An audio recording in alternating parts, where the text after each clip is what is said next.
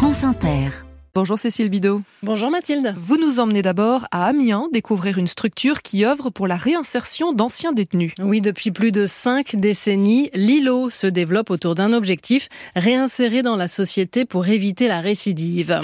Aujourd'hui, l'association accompagne plus d'un millier de personnes par an, les aide à se loger, se former, trouver un emploi sur plusieurs sites en France, notamment à Amiens. T'as un cutter à côté de toi, Polo. Je crois qu'il est sur le siège là. C'est bon, hein.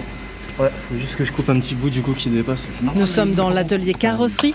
Un client a déposé sa voiture de collection pour une restauration complète. Trois salariés en insertion s'y attellent avec minutie.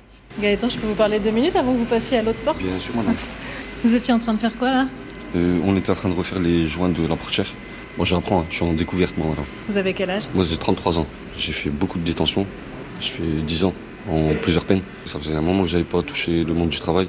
Parce que quand on sort, on est souvent sorti sèche. Que là, quand même, j'ai été poussé. C'est là qu'on voit qu'on a changé, en fait. Qu'on est ben, quelqu'un, j'ai envie de dire. Je suis vraiment fier. Donc la détention, c'est fini. C'est derrière moi. Je suis lancé. À Lilo, le suivi est serré, assuré par des conseillers en insertion et des encadrants techniques comme Florian Fournier, carrossier de métier. Peu importe ce qu'ils ont fait avant, moi je ne veux pas le savoir. Comme ça, il n'y a pas à se dire qu'on peut les juger par rapport à ce qu'ils ont fait avant. Euh, J'ai un, un monsieur qui sortait de prison, donc euh, qui n'était pas du tout du métier, une dame aussi. Ces deux personnes, j'ai réussi à leur trouver un patron de en carrosserie peinture en l'espace de six mois. Et actuellement, ils sont embauchés CDI. euh. Ils ont tourné la page, c'est ça. Et donc c'est là que nous, on est, on est fiers et on est contents puisque bah, c'est mission accomplie. Alors que, selon les chiffres du ministère de la Justice, un tiers des anciens détenus sont de nouveau condamnés l'année suivant leur libération. Les chiffres de Lilo parlent d'eux-mêmes. L'an dernier, 62% de personnes sont sorties avec un emploi ou une formation. Ludovic Gorez, responsable d'établissement des ateliers de Lilo.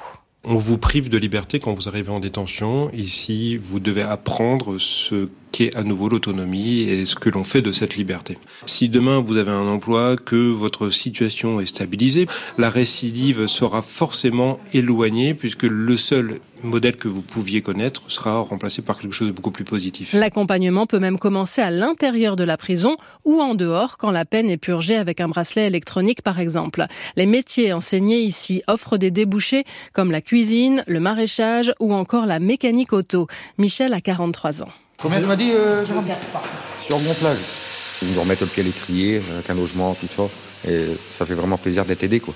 On sent revivre, quoi. On est reboosté. C'est comme une petite famille ici. On s'entend tellement bien qu'on est content de venir travailler.